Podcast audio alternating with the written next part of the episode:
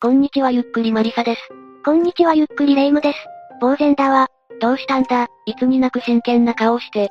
そんな顔を見るのは、FX に手を出して以来じゃないか？FX はやめたわ。じゃなくて、行きつけのお店の店主がちょっとね。ご病気か何かか？いや、裏で従業員にかなりきつく当たってて、軽く恫喝までしてたからちょっとショックだったの。まあ、そこまでといえばそこまでなんだけど。ふーん。今度はどうしたの？いや、それだけで終わってくれていれば良いなと思ったんだ。また意味深な。とは言うが、ただのリサイクルショップでとんでもない事件が起こったことがあるんだ。リサイクルショップで？後に事件を主導するのは中落さという女だった。彼女は愛媛県壱岐島に生まれた。見ての通りの美人で、背も高く周囲からは非常に人気があった。モテそうな感じだけど、同性からはどうだったの？中学時代はバレーボール部のキャプテンを務め、明るくてリーダー的な存在で、頭も良かったと評判だった。ただ一方で、自分の思い通りにならず気に入らないと、無視したり、口を聞かなくなる。感情の起伏が激しいところがあったんだ。うーん、美人で頭がいいから、何でも思い通りになると考えたということ？彼女の人格形成について、分かっていることがある。千佐はとにかく、家族が多かったんだ。何でも千佐の父親の知人が家に正月遊びに行った際、9人の子供が出てきたらしい。多いわね。テレビに出れるレベルだわ。偏見かもだけど、それだけお子さんがいたら家計がきつくない？当然だが、それだけの子供がいたため、暮らし向きは決して裕福ではなかった。これには父親のギャンブル好きも影響したんだが、とにかく千佐をはじめとした子供たちは、食べるのにも苦労したそうだ。兄弟が多いので、豆腐一丁を9人で分けるんだが、その際は取り合いになって、兄弟姉妹が互いに凄まじい言い争いをしていたという。千佐は仲の良くないうちでいじめられながら育ったということ？いや、千佐は、そんな年下のテイマイたちの母親代わりでもあったようだ。また千佐は自分が妹たちの面倒を見るそういう思いからか、テイマイたちがいじめられていると猛然と立ち向かったという。なんでも、相手の子供のところに飛んで行ってお前、何しよるんじゃと怒鳴りまくったそうだ。あらいいお姉ちゃん。ああ、責任感が強いのはいいことではあるんだが、他の子供たちは勝ち気な千佐に何も逆らえなくなった。そのため、千佐が幼い下の妹たちに衣服を調達、つまり盗むように命じた時、逆らえなかったという話もある。そうまでしないと生きていけないというのは、悲しいけれど、さすがに盗みは賛成しづらいわね。というか大家族のお姉ちゃんともなると、いろんな面で実家に縛られそうね。いや、そんな千佐も高校卒業間近に実家を出た。どうやら彼氏と駆け落ちしたそうだ。それもかなり計画的で周囲に妊娠したと嘘をつき、カンパを募って飛び出したそうだ。それはいいけど、行く当てはあるの？それからしばらくして、福岡のクラブで働き出すようになったそうだ。へえ、なんか綺麗な感じだから人気出そうね。想像通り、この店でシサは大変な人気だった。何しろ中森明菜に似たとびきりの美人で、細身なのにスタイルも抜群。彼女目当てで来る客も多かったそうだ。後に夫となる中尾深夜も千佐に惹かれた客の一人だったんだ。スナックで知り合ったのね。交際関係はうまくいったの？順調かどうか言えば、まあ順調だった。実は深夜はやんちゃなタイプであったが、千佐に惚れ抜いて、男勝りだった千佐の言うことに従順だったそうだ。それでほどなくして二人は結婚したんだ。駆け落ち、ホステスとなかなか激動だったけど、これで腰を落ち着けたのね。それから夫婦となって始めたのが干物の行商だったらしい。行商？なんかあんまり聞かない言葉ね。一体どんなことしてたの？具体的には軽トラに干物や冷凍のサバの塩漬けなどを積み込んで、市内を走っていたそうだ。夫婦で一緒に頑張ってた感じか。なら夫婦関係は一緒に働く上で改善されたんじゃないの？この頃、夫婦の間には娘がいたんだが、結婚前と変わらず深夜は千佐に頭が上がらなかったようだ。妻の言うことに対していつもハイハイと頭を下げ、旗から見ると女王様と奴隷に見えたという。奴隷って、この力関係の裏には稼ぎの悪さもあった。裏カジノができる喫茶店などを経営して懐を潤していた時期もあったそうだが、これは結局うまくいかず、金遣いが荒くなっただけで次第に生活が困窮していった。あぶく銭の使い方だけが染みついてしまったのね。そのせいか、深夜は1998年に、千佐も2001年に自己破産している。そして自己破産に追い込まれる形で2003年に喫茶店を畳み、肉親のつてをたどってリサイクルショップを開いた。だが、これも生活を立て直すほどの商売にはならなかった。やっぱり金遣いの荒さが問題？問題は千佐と深夜の気の強さと攻撃性だった。リサイクルショップには、夫婦の他に従業員の日高隆さん、また別の男性 B が勤めていたんだが、深夜はお客の目の前で、平然と従業員を叱りつけていたそうだ。そのため、店の雰囲気は終始悪く、客足も遠のいていた。それにしたってわざわざお客さんの前で叱ることないのに、私がショックを受けた店でも裏でやってたわ。実はこれらの対応は一面でしかなく、その裏には悪質な体罰があった。え？夫婦は従業員二人に商品の磨きや清掃をさせ、不徹底であった場合、嘘をついた場合、またサボっていた場合などには体罰を加えていたんだ。こんなの逃げてしまえば、日高さんと B に仕事ぶりを相互監視させ、問題があった場合には従業員同士で体罰を加えさせることもあったそうだ。日高さんと B が店に顔を出すのは週に1回程度だったが、夫婦不在時は仕事の進捗状況を10分おきに携帯電話で報告させていたらしい。ここまで詰められたら逃げるに逃げれないわね。さらに開店から、8ヶ月ほどが経った2003年12月頃から扱いは過激になる。日高さんと B は夫婦のアパートに住み込みをさせられ、生活習慣なども指導され、体罰を受けるようになったんだ。完全に実家と切り離しに行ったのか。ここでも日高さんと B は一方が不始末を起こすと、他方が体罰を加える間柄にさせられ、喧嘩に発展することもあった。また、二人は罰として食事を抜かれることもあり、次第に衰弱し逆らう気力すらなくなっていった。結託して反抗しないようにしたのね。いや、刑務所の方がマシよ。ご家族は心配して見に来たりしないの？このような生活が続くと、二人は全身ボロボロで、2004年4月頃には客の目につかないところで磨き作業をさせられるようになる。だがこの頃、日高さんの母は日高さんの様子を伺うため、リサイクル店を訪れたことがあったそうだ。間が悪いわ。裏に引っ込んだ時に介入なんて、なんだか適当に言って追い返しそうだわ。ああ、中尾夫婦は再会を許さず、むしろ日高さんに貸し付けたという700万円の返還を求めた。二人の嘘が真に迫っていたのか、日高さんの母はこれを分割して支払ってしまった。また、大金を。ただ、支払いを終えた時、日高さんの母は日高さんと合わせるよう求めたんだが、この時一瞬だけ通話することができている。と言っても、深夜が通話状態になった電話を渡し、日高さんが母親に大丈夫とだけ告げただけだったようだが、逆に心配になるやつじゃない。すぐに日高さんと B をそこから出さないと大変なことになるわ。そしてそこからすぐの5月下旬から6月上旬にかけて、恐れていたことが起こる。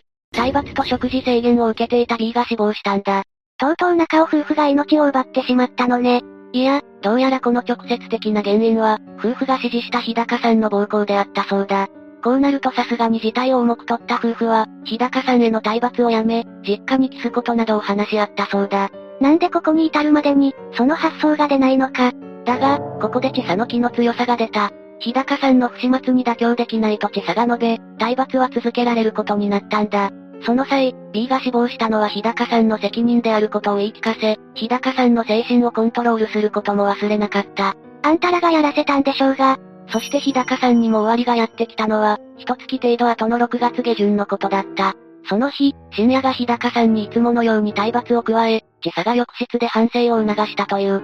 同じ境遇だった B が死ぬほどの衰弱をしていたということは、ああ、度重なる体罰と栄養失調で弱りきった、日高さんは誰にも見取られず、そのまま浴室で死亡してしまったんだ。日高さんは住み込みを始めてから、一度も自宅に戻ることはなかったそうだ。B も日高さんもこんな店に勤めさえしなければ、一刻も早く事件を明るみにするべきだわ。日高さんのお母さんとかは気づいてくれたの？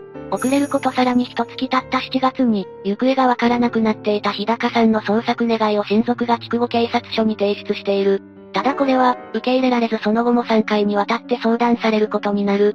ありえない。二人もいなくなってんのよ。超異常事態じゃないの。だが、このような悲惨な事件があっても、リサイクルショップは経営していた。そして2006年3月になると、自佐の妹とその夫である、冷水和也さんがリサイクルショップで働き出した。義弟さんが来たのね。やっぱり人手不足かしら？犯行に加わらなければいいけれど、むしろ、しばらくして、中尾夫婦は義弟が気に入らなくなる。夫婦は冷水さんが他の従業員に、自分の能力や経歴から横柄な態度をとっていると考えていたんだ。それで冷水さんは事務所内の一室に隔離された生活を強いられた。は？ぁ、あ、血が繋がってなくても弟じゃないの？それだけでなく、隔離生活の環境も徐々に悪くなっていったんだ。当初は社長室に寝泊まりしていたんだが、冷水さんが商品の本を読んだとして、同年9月以降は物置に使っていた小部屋に閉じ込められ、夫婦や他の従業員から暴行も受けていたという。